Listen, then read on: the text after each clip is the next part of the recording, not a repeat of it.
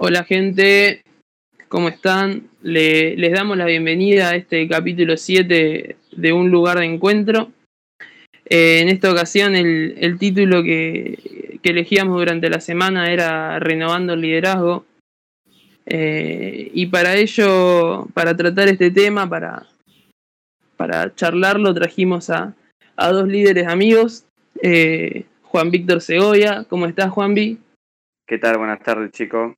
Eh, bueno, eh, me llamo Juan, como bien dicen, tengo 36 años, eh, soy de Carcaranía y bueno, junto a mi mujer, mi esposa, estamos liderando el grupo de jóvenes. Juan Víctor, para los que no saben, es mi líder, el líder de Josué y el líder de Roque, de acá de Carcaranía. Y el otro invitado es nuestro amigo Juan Faco. ¿Cómo está Juan? ¿Cómo andan? ¿Cómo están? Bueno, un gusto estar acá, de Mar de Plata. un lindo acontecimiento también estar con Neri, que, es alguien a que aprecio mucho. Así que bueno, una alegría estar acá con ustedes. gracias, gracias a ambos por haberse sumado y, haberse copado a esto. Y, bueno, ya para darle, para darle inicio, le damos la palabra al amigo Roque que va, va a estar diciendo la primera pregunta. Bueno, primero, antes que nada, qué buen título, Renovando el Liderazgo. Eh, y con eso quería arrancar como para, para darle pie a, a Juanvi y a, Juan, eh, tomando un poquito de forma de lo que fue eh, su vida, lo que es hoy y, cómo lideran en, en, diferentes lugares, porque más allá de que Juan Víctor esté en Carcarañá y Juan en, en Mar del Plata seguramente el liderazgo eh, no, es el mismo, eh, deben tener cosas diferentes por las cuales hoy nos van a querer contar. Y bueno, la primera pregunta que hoy querías hacerles era eh, cómo conocieron ellos a Jesús y qué le dio origen a su ministerio que hoy llevan en el día de hoy.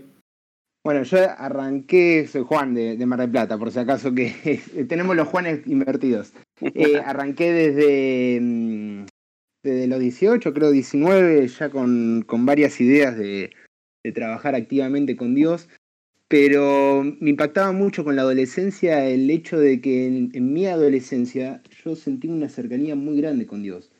Entonces, en ese momento, en la iglesia donde estaba yendo, justo se daba el momento, la sensación de que no había ningún grupo de, adolescentes armados, era como que estaban eh, bollando.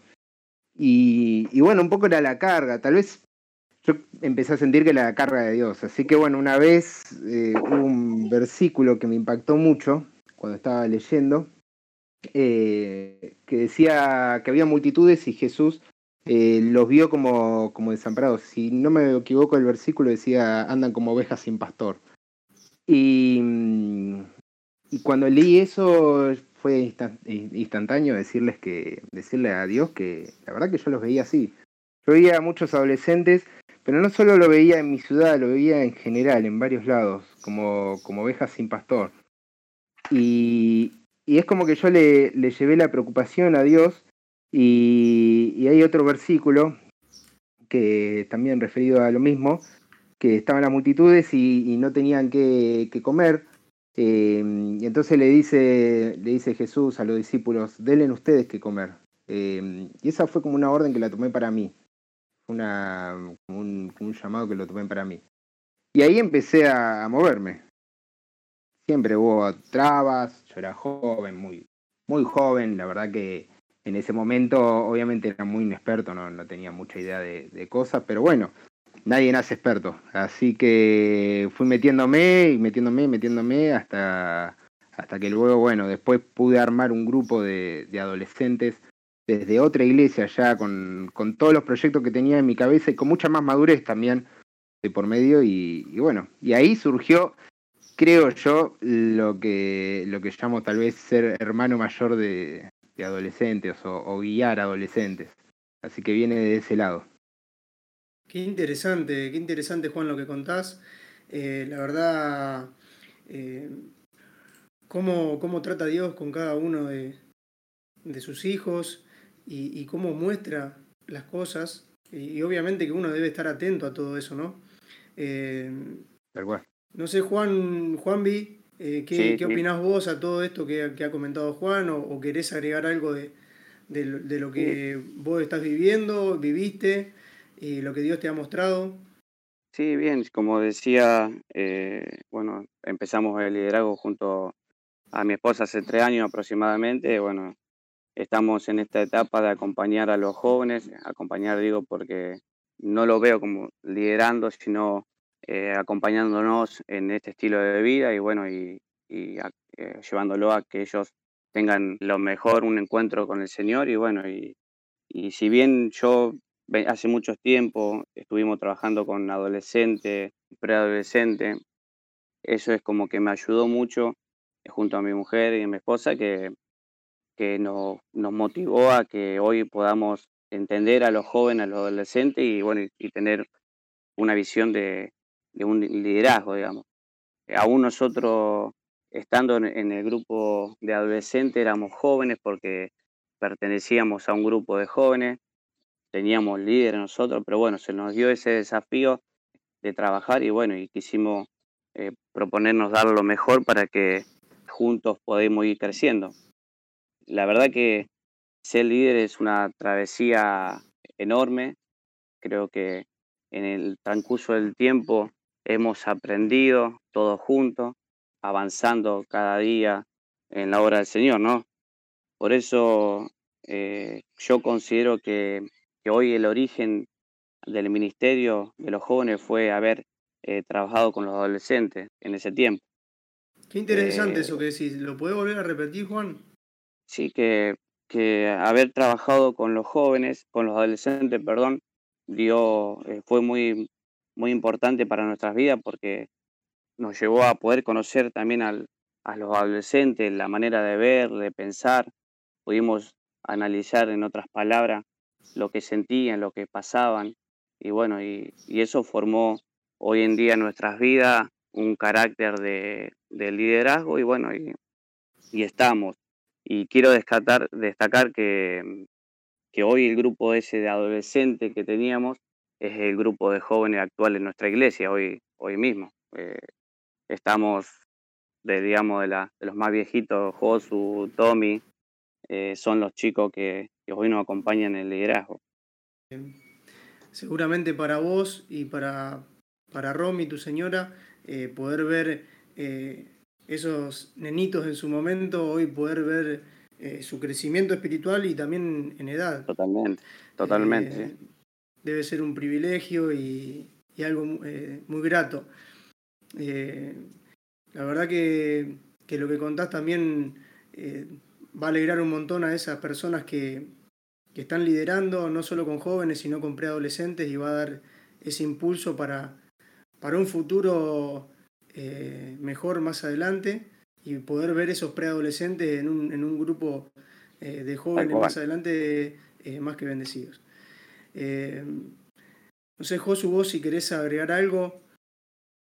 bueno, la verdad que muy desafiante lo que han tomado de decisión de liderar a jóvenes tanto como adolescentes.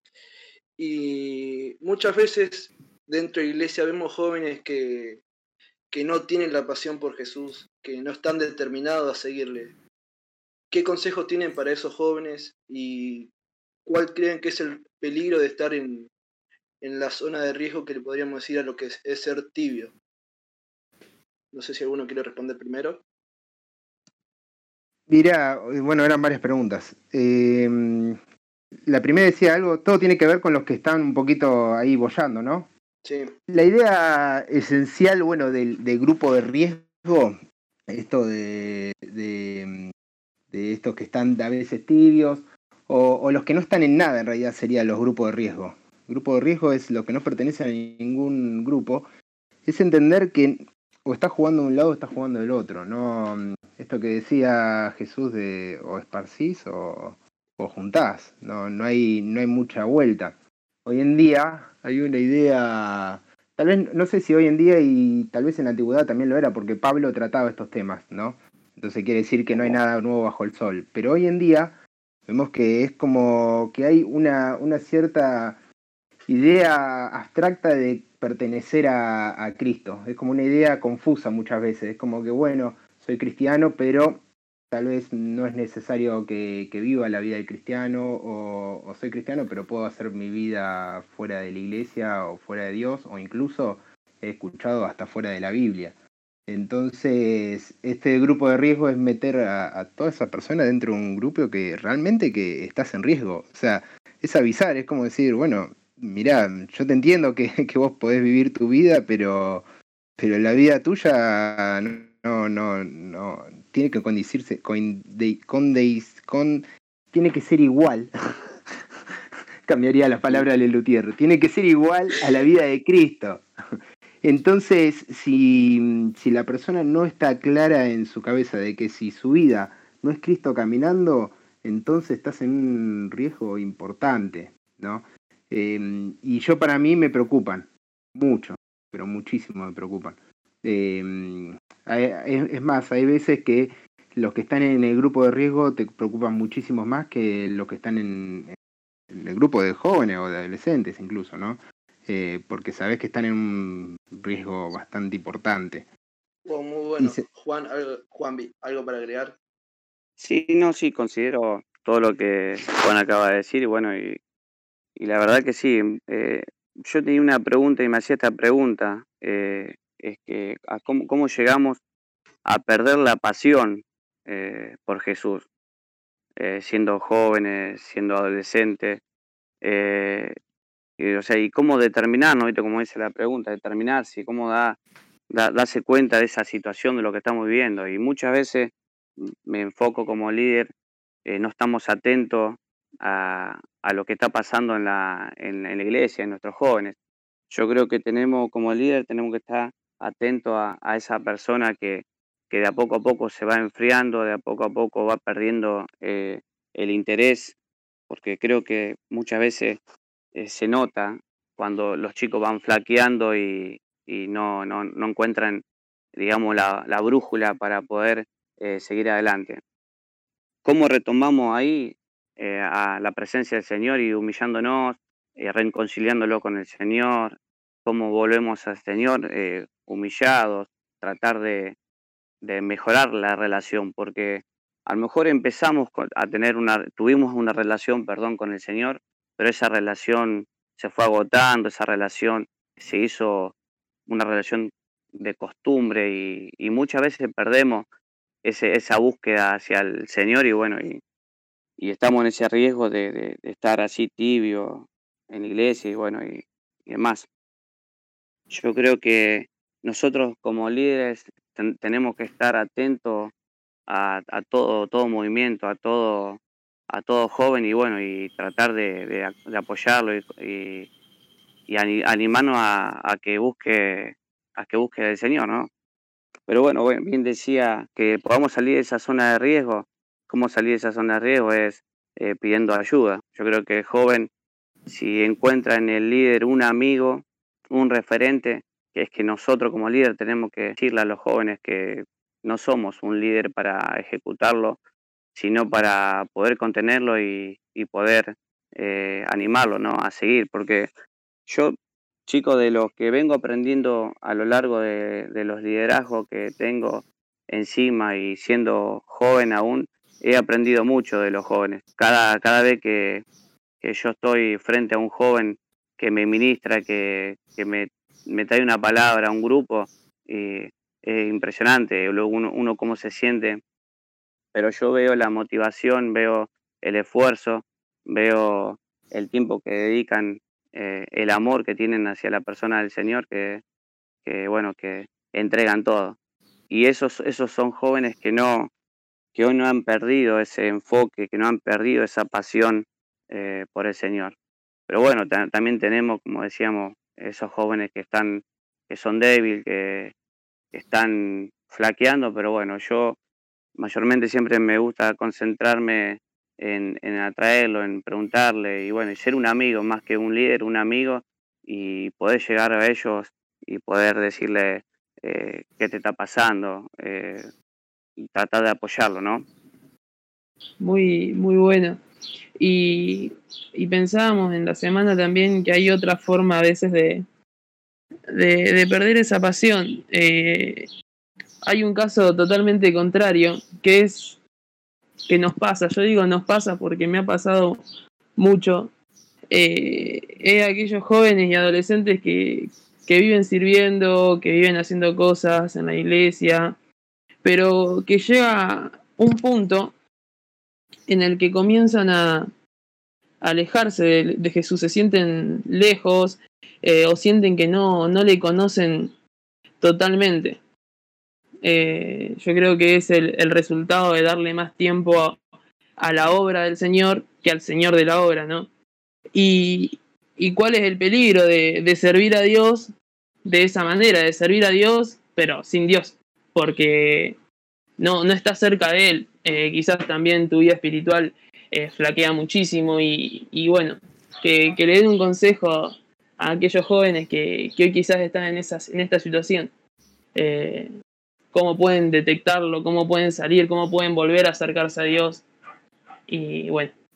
Mira, una de, la, de, las cosas que decía y que tiene que ver con el, con el servicio, un poco lo dijo Juan B recién hace un ratito. Todos creo que, que nos hemos acercado a, a Dios o a la iglesia porque hubo una, tal vez una persona o, o un factor común que nos llevó, nos atraía fuertemente y era Jesús.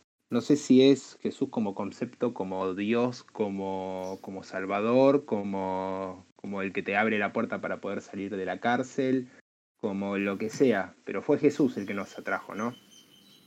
Lo que nos sucede, yo creo que ninguno inicia, así como ninguno inicia un matrimonio para después divorciarse, ninguno inicia un, una, fe en Cristo más que nada, porque la fe cristiana es como que te lleva mucho, te, te, abarca toda tu vida. No creo que ninguno empiece la fe como para después dejarla. El problema está en que iniciamos en la fe con Jesús, pero de pronto, bueno, recién lo decías, empezamos a trabajar en la obra o empezamos a querer eh, involucrarnos mucho más en los conceptos que tiene la, fe o la Biblia, todo, y descuidamos un poco a ese factor inicial, o sea, ¿qué fue lo que primero que te atrajo? ¿Qué fue lo primero que te llegó? ¿Qué fue lo, lo primero que, que, te encendió el alma, que te agarró esa llama?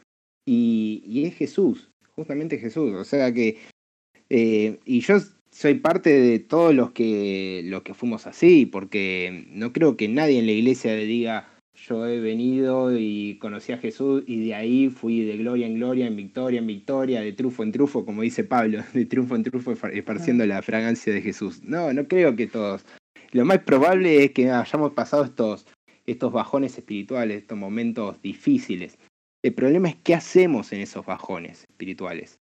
Hay algunos que dudan de la fe y la dejan en un estante hasta que eso se resuelva, y hay otros que patean el tablero y, se van de la iglesia o, se enojan. Siempre estamos hablando que no haya un factor externo que, que, trabaje en eso. O sea, siempre que ninguna persona de la iglesia lo, los haya juzgado ni haya sido por alguna situación que haya pasado en alguna iglesia, ¿no?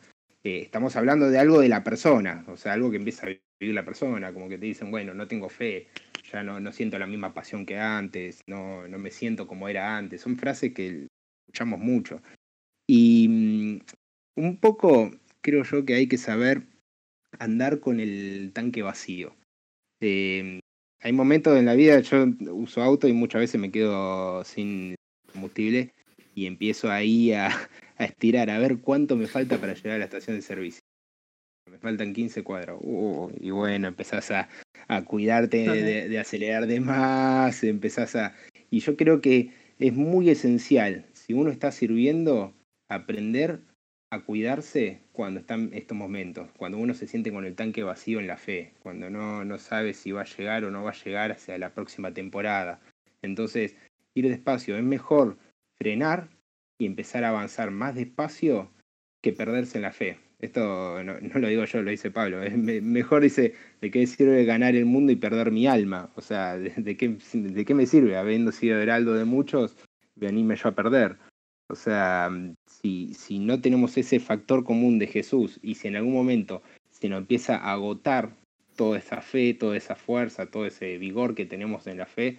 Bueno, entonces tal vez es momento de frenar un poquito y empezar otra vez a llenar el tanque, pero llenarlo, o sea, no patear el tablero, sino la duda, bueno, la empiezo a estudiar, a estudiar, orar, orar, orar, hasta que Dios la responde, porque Dios responde. Entonces, eh, que lo digo de forma personal, no lo estoy hablando de otro, ¿no? Estoy hablando de, mi vida. Así fue como pasé muchos bajones eh, espiritual a, nivel cristianismo, que estamos hablando de, años de cristiano. Pasamos mil situaciones, así que yo creo, no sé si sirve para la, para la respuesta, pero me parece que es el punto por donde yo siempre arranco cuando tengo que hablar. Sí, sí, eh, me, encantó. Muy, muy cierto eso de, de bajar un poco y empezar a, llenarnos de Jesús, de, la esencia, de la, de la fuente. Eh, Juanvi, ¿quieres agregar algo? Sí, sí, eh, sí yo pensaba en, esto, en los, chicos que vienen sirviendo al Señor y bueno, y no sienten de estar cerca del Señor. Eh, bueno, yo por mucho tiempo tenía este concepto que bueno, que el haber nacido dentro de una iglesia o haber o estar dentro de una iglesia no te garantiza tener un encuentro con el Señor, ¿no? Eh, yo creo que un verdadero encuentro lo vamos a tener cuando lo, conozcamos, cuando, cuando nos sintamos en Él, ¿no?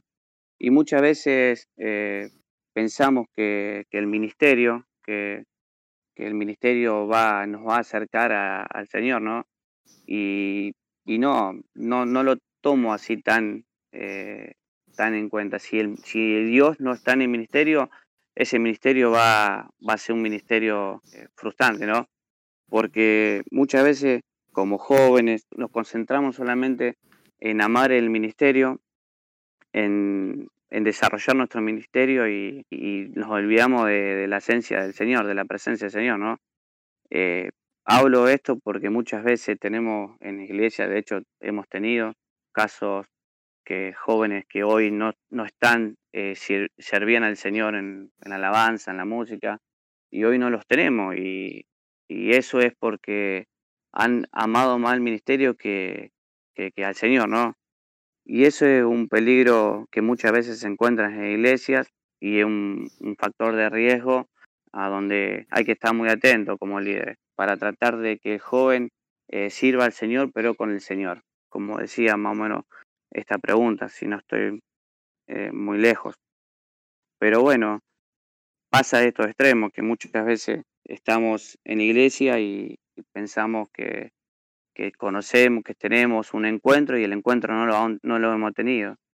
Eh, yo creo que esto se trata de una actitud, el mejor consejo que podamos dar como líderes es que, que lo busquen. Lo mejor que puede estar pasando hoy en la juventud del cristiano es que que estén en la iglesia, que estén juntos y que bueno, que, que lo busquen. Yo creo como de parte de mi vida, lo mejor que pude haber hecho es haber sido haber conocido al Señor. Por eso hoy eh, mi motivación a, buscarlo a Dios eh, se la trato de transmitir a los jóvenes nuestros, de que, que por ahí yo los veo concentrados en, en, el ministerio, pero el ministerio si no tiene una base, un fundamento, ese ministerio puede llegar a durar poco, ¿no? Wow, qué tremendo. Sí, mientras hablaban se me venían dos palabras, permanecer y estar atentos.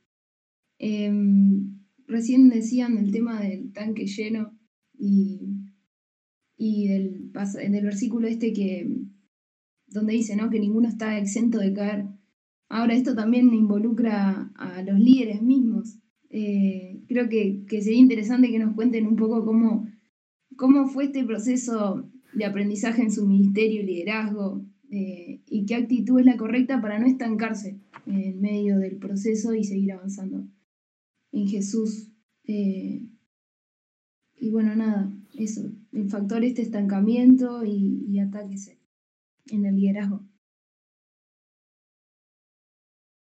Bien, arranco, mm, arranco con esta eh, pregunta. Mira, estancarse es lo más peligroso de un líder, porque cuando vos te estancás en el liderazgo, creces a los ojos de las personas, pero decreces a tu, a tu propia vida individual. Em, yo estoy muy atento a eso, eh, todos los días. La verdad que no hay día que no me levante no esté atento a, esto, esto que es cuidar mi vida espiritual. Porque mm, si yo no cuido mi vida espiritual, eh, primero no la va a cuidar nadie. Y aunque quieran cuidarla a otros, lo que tiene el tema de, ser guía de otros es que te da una posición, primero una exposición y segundo una posición de autoridad a veces sobre, sobre la persona a la cual le hablas. ¿Por qué digo autoridad? No de autoridad en el sentido de que lo mandás, sino de autoridad en el sentido de que tenés que ser responsable de las palabras que decís.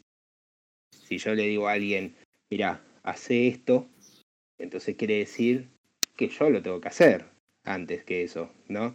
Em, entonces, esa autoridad también te da una responsabilidad y también te da un miedo a caer. Eh, no sé si alguna vez escucharon esta palabra de caer, pero yo creo que nadie cae de la noche a la mañana. Eh, todos tenemos como un... Es como que vamos empezando de a poquito.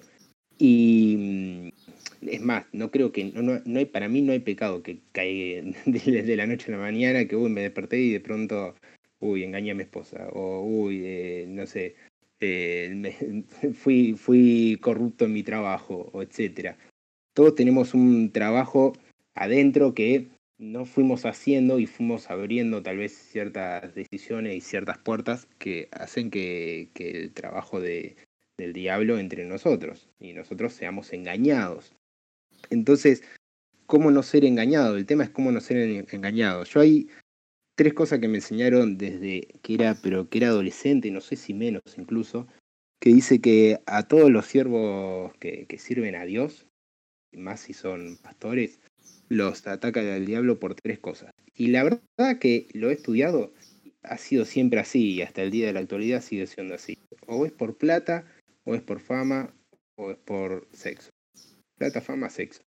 Son como tres claves o tres puntas en las cuales yo cuido, lo, cuido mucho. Las tres puntas, esas tres puntas es como que lo tengo, es como alertas, como si fuera un faro en el medio de, del mar, es como lo tengo bien alertas para que no sea un lugar donde yo me pueda llegar a, caer.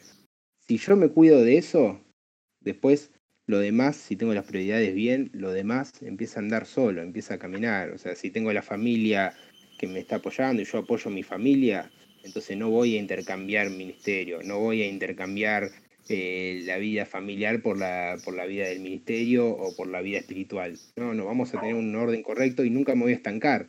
Entonces siempre voy a tener como río de agua viva, por lo que se conoce en la Biblia que dice, es como un río de agua viva que siempre está, eh, está fluyendo vida. Entonces, si yo no me estanco, empieza a, fluir vida. Y, otra, otra cosa que mientras estaban hablando me venía, es que nosotros decimos que tenemos que ser luz. Eh, y que tiene que ver con esto del líder que no trata de no estancarse o que, quiere seguir. Siempre tenemos que ser luz. Como líder es como que bueno, yo, yo, le llamo hermano mayor, me, gusta esa frase, porque es como que vamos acompañando, como decía Juanvi, vamos acompañando a, la, a las personas, como un hermano mayor.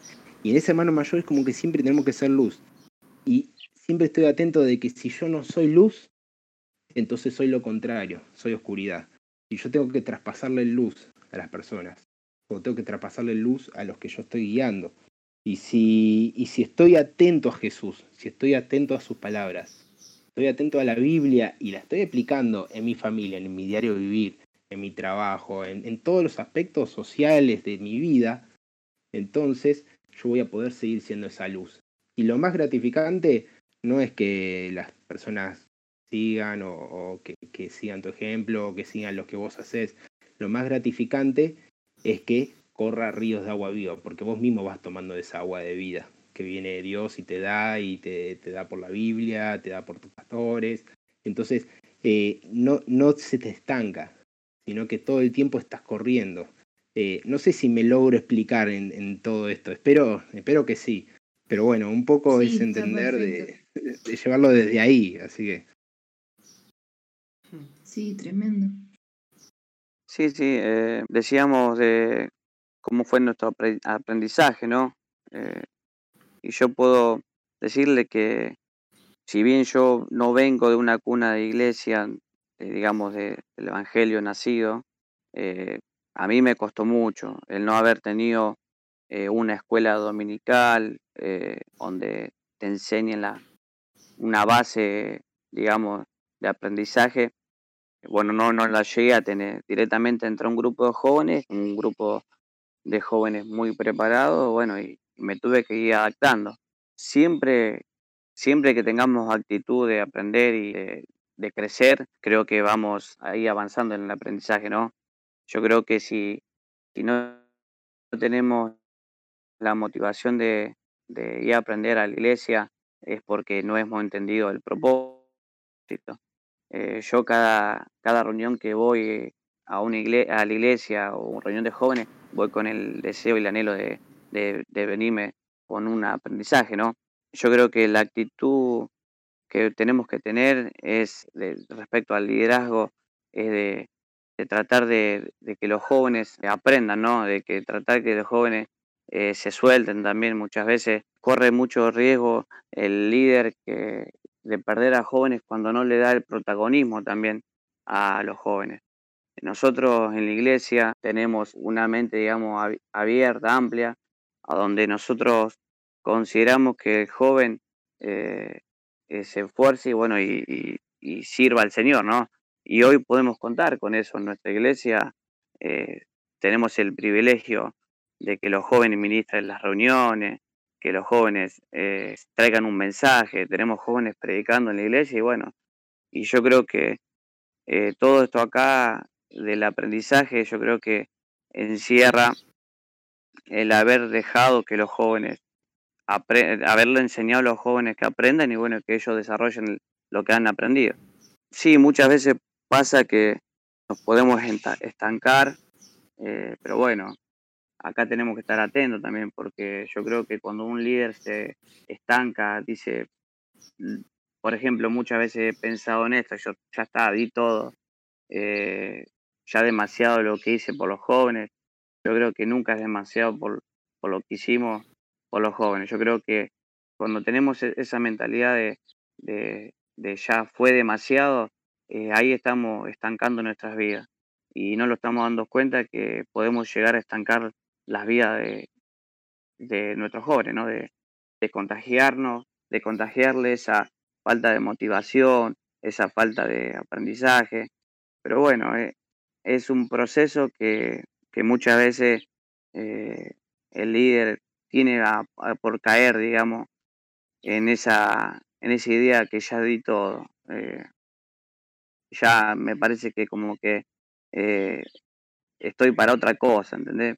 Me ha pasado muchas veces en el ministerio y de hecho lucho con eso porque, bueno, gracias a Dios tengo una, una mujer en la cual yo creo que me apoya totalmente y bueno, y siempre está empujándome porque tengo entendido y bueno, y es verdad que la mujer siempre va un poco más adelante que, el varón, ¿no?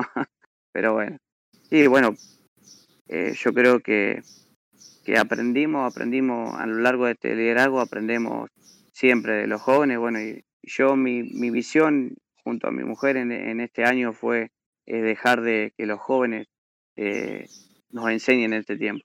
Y bueno, y gracias a Dios hoy eh, los jóvenes es un privilegio sentarte y, dejar que los jóvenes te ministren.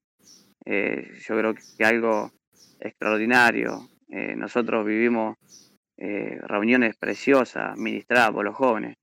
Y bueno, y, eso implica que, ellos han estado atentos, han aprendido todo lo que le pudimos brindar nosotros como líderes, ¿no?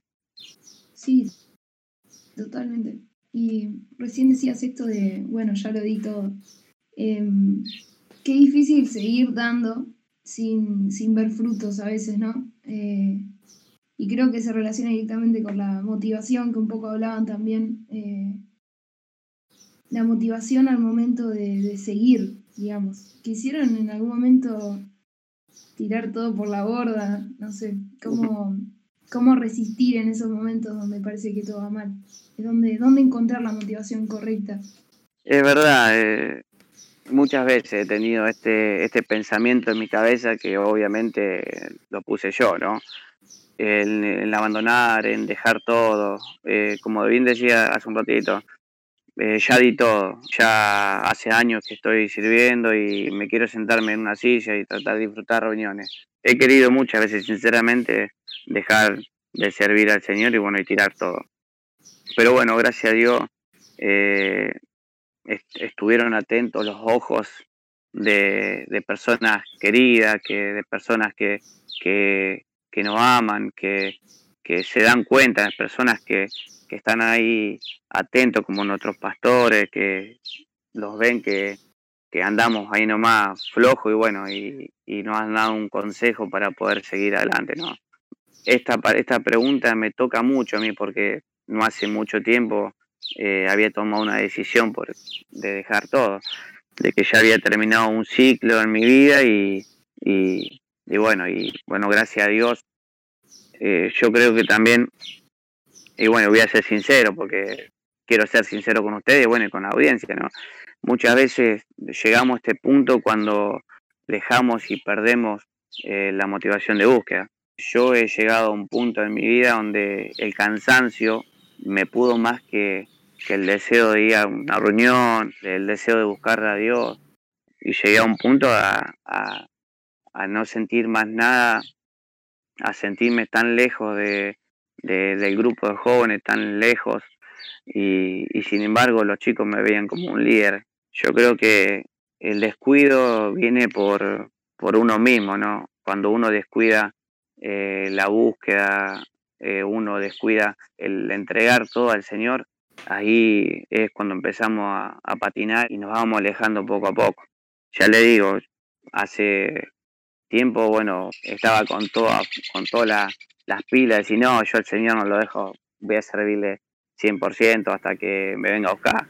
Pero bueno, pero por ahí el cansancio muchas veces llega. Tenemos que estar relajados, tranquilos y tratar de, de, buscar esa ayuda. Yo busqué ayuda a mis pastores, bueno, y, y los pastores con el amor que tienen eh, nos brindan ese consejo que nos mima el alma, bueno, y, nos dan fuerza para poder seguir adelante.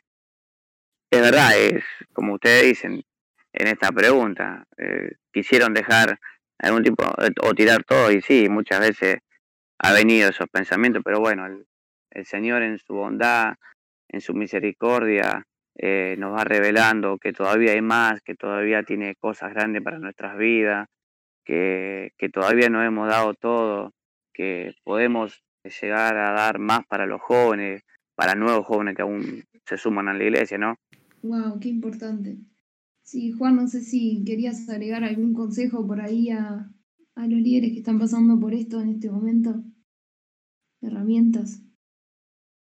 Bueno, el camino de que llevamos lo que a veces le hablamos a, otras personas de cómo seguir el camino de Cristo, o sea, primero a veces es como que tenemos que estar un poquito más adelantados para poder decirles cómo, cómo caminar el camino. Y muchas veces sentimos el, ese desagradecimiento ¿no? de las personas. Jesús lo vivió, o sea, sanó a diez leprosos volvió uno, ¿no? Si, si no me confundo ahora. Eh, entonces, nosotros vamos a vivir ese, ese desagradecimiento de, jóvenes, de adolescentes, sean muchos o sean pocos. O sea, esto no, no va a pasar porque sean miles de adolescentes o, sean tres. Esto va a pasar porque es así la esencia de los que, de los que caminan en el buen camino sembrando. Hay un versículo que una vez también me lo dijo mi pastor, así como tomamos a, a nuestros pastores en momentos difíciles, eh, en un momento difícil, yo dije, la verdad que, uno estoy haciendo muchísimo por los adolescentes y, tal vez de tal persona y tal otro y tal otro y tal otro no, veo, no veo respuesta. Eh, eran muchos, ¿no? A veces las presiones que pasábamos. Y, nos sentamos un día a charlar. Eh, más que nada como para ver qué estábamos haciendo mal, porque esa es la duda que, uno siempre se pregunta, es, ¿en qué estoy fallando? ¿En qué estoy haciendo mal? ¿Qué es lo que estoy tirando fuera del tarro? ¿Qué, qué estoy? Y de pronto nos dijo un versículo que empezó a ser como mi caballo de guerra cada vez que me venga un pensamiento, cada vez que, que reciba un desagradecimiento, cada vez que la paso mal o, que me siento triste porque no, no las personas o los adolescentes o los jóvenes no hacen lo que, lo que yo le estoy enseñando, tal vez, o que te vienen con el problema y, y le decís, pero ¿por qué no seguiste mi consejo? No, y bueno, perdóname, sí, bien, ahora qué hacemos. Eh, hay un versículo está en, Salmo 126, 6, que me acordé mientras estaba hablando Juan B. Y, dice, irá andando y llorando el que lleva la preciosa semilla, mas volverá a venir con regocijo trayendo sus gavillas. Em, nosotros nos sentimos muchas veces identificados así. El que lleva la buena semilla eh, la lleva llorando y va regando ese, esa tierra con, llanto, con oración, con... La verdad que no es un camino... El camino de, cristiano que, que trata de ser un ejemplo para otros no es el camino de la felicidad, del éxito muchas veces, es el camino de sembrar con llanto, con oración, con sesión, con ayuda de Dios. Saber que Cristo primero te identifica y te entiende es algo humano, es algo que no existe, es algo tremendo, es algo que, que te extiende mucho más. Y segundo, saber que hay una promesa, que aunque vos estuviste llorando y sembrando y llorando con cada gota de llanto que fue cayendo sobre la semilla, esa semilla va a traer tu regocijo en algún momento. En algún momento esa, esa semilla va, va a traer un buen brote y va a empezar a crecer. Y ahí vas a empezar a ver el fruto. Tal vez no lo vas a ver en este momento. Tal vez le, le pasa también a quienes están criando adolescentes y quienes están criando jóvenes. Tenemos padres que a veces nos hablan y les tiembla las manos llorando y saber cómo, cómo reaccionar frente a los hijos. Y, y hay una esencia, sembrar y oración, ruego y clamor y amor. Sembrá, seguí, no importa, porque quédate tranquila, quédate tranquilo que aunque pase el tiempo y aunque vos no lo veas, vos vas a sembrar y vas a cosechar, digo, y vas a cosechar con regocijo y vas a traer frutos vas a traerlos. Pero créelo, no, no, no es tener miedo, no es dudarlo, no, no lo dudes. La Biblia lo dice, así que créelo, créele a Dios, seguí caminando, no, no te caigas. Así que ese sería mi consejo porque lo vivo. Eh, tremendo, tremendo lo, lo, que compartieron. Sí, amigo, habla. Se me viene una frase así, un poco de lo que, parafraseando lo que dijo Juan, el que con lágrimas siembra, con regocijo cosecha. Y nada, es tremendo. Pensarlo es eh, muy conmovedor y a la vez eh, es un desafío constante. Pero recordar eso como recuerda Juan y seguir hacia adelante es, es lo que decía Pablo en su momento, dejando todo, todo el pasado atrás y enfocándome siempre en lo que está adelante, para ganar la, la carrera de la victoria, obviamente, que, que no, no siempre va a ser fácil, pero sabemos que detrás de todo, detrás de un, de un muro, de una fortaleza, eh, depende de nosotros querer conquistar eh, esa bendición que está detrás.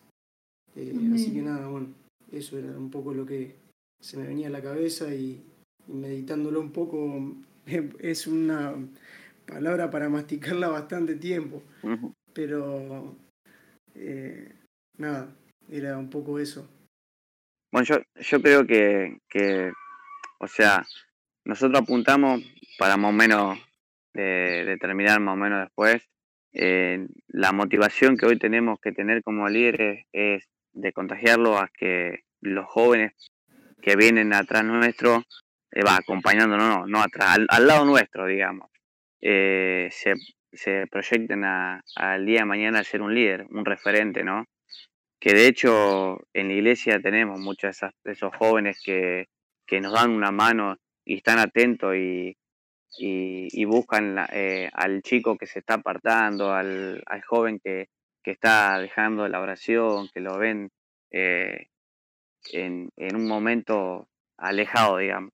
Eh, yo creo que lo mejor que podamos en este tiempo de como líder es motivarlo, bueno, a los, a los jóvenes para que sean líderes el día de mañana, ¿no? No sé cuánto tiempo estaremos nosotros, ¿no? Dios quiera que nos dé eh, la fuerza para, para poder seguir, bueno, aguantando a los líderes, a los jóvenes nuestros, ¿no?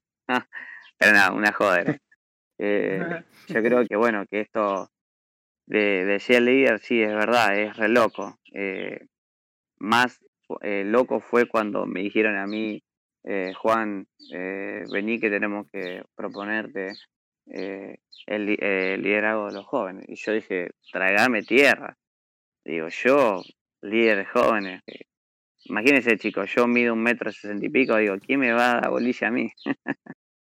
Pero bueno, no, yo creo que Dios tiene propósito con cada líder y bueno, y con los jóvenes que hoy tenemos en la iglesia, seguramente también tiene propósito para, para que sean grandes líderes y grandes referentes, ¿no?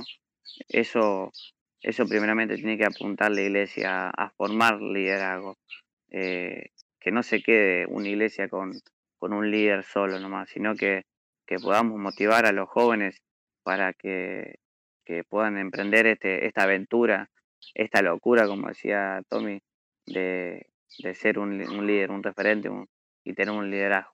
Yo creo que talento sobran eh, para poder llegar y bueno y, y- y ser un referente a, a tanta gente, a tantos jóvenes que hoy necesitan. Amén, Juan. Qué, qué lindo, qué lindo. Es, animar a los jóvenes a, tomar este desafío. Hermoso.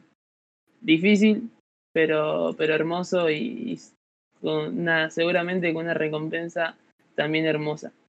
Eh, y bueno, muchas gracias a, a ambos por, por habernos compartido eh, su experiencia, por habernos compartido lo que aprendieron, eh, por habernos compartido lo que vivieron, eh, lo que viven hoy en día. Eh, gracias, eh, Juan. Si quieres despedirte. Bueno, la verdad, gracias por el, por el espacio, el tiempo. Lindo haber compartido con ustedes. Sigo la página, le digo a los adolescentes que la sigan siempre. Así que sigan así, dándolo lo mejor para Cristo. Que estamos juntos. Un beso gigante. Bueno, Juan, eh, un saludo grande allá para Mar del Plata. Y Juanvi, si quieres despedirte vos también.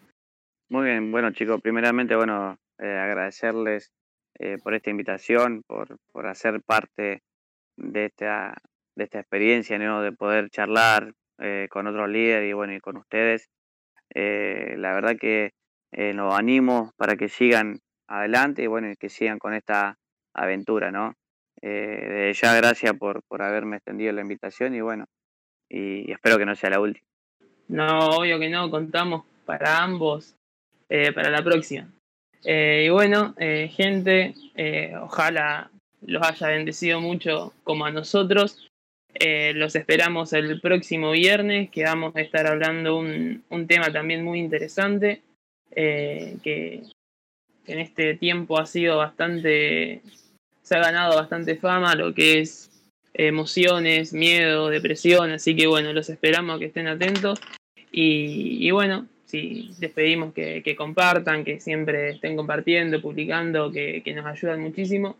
Eh, un saludo a todos y muchísimas bendiciones. Nos vemos el próximo viernes.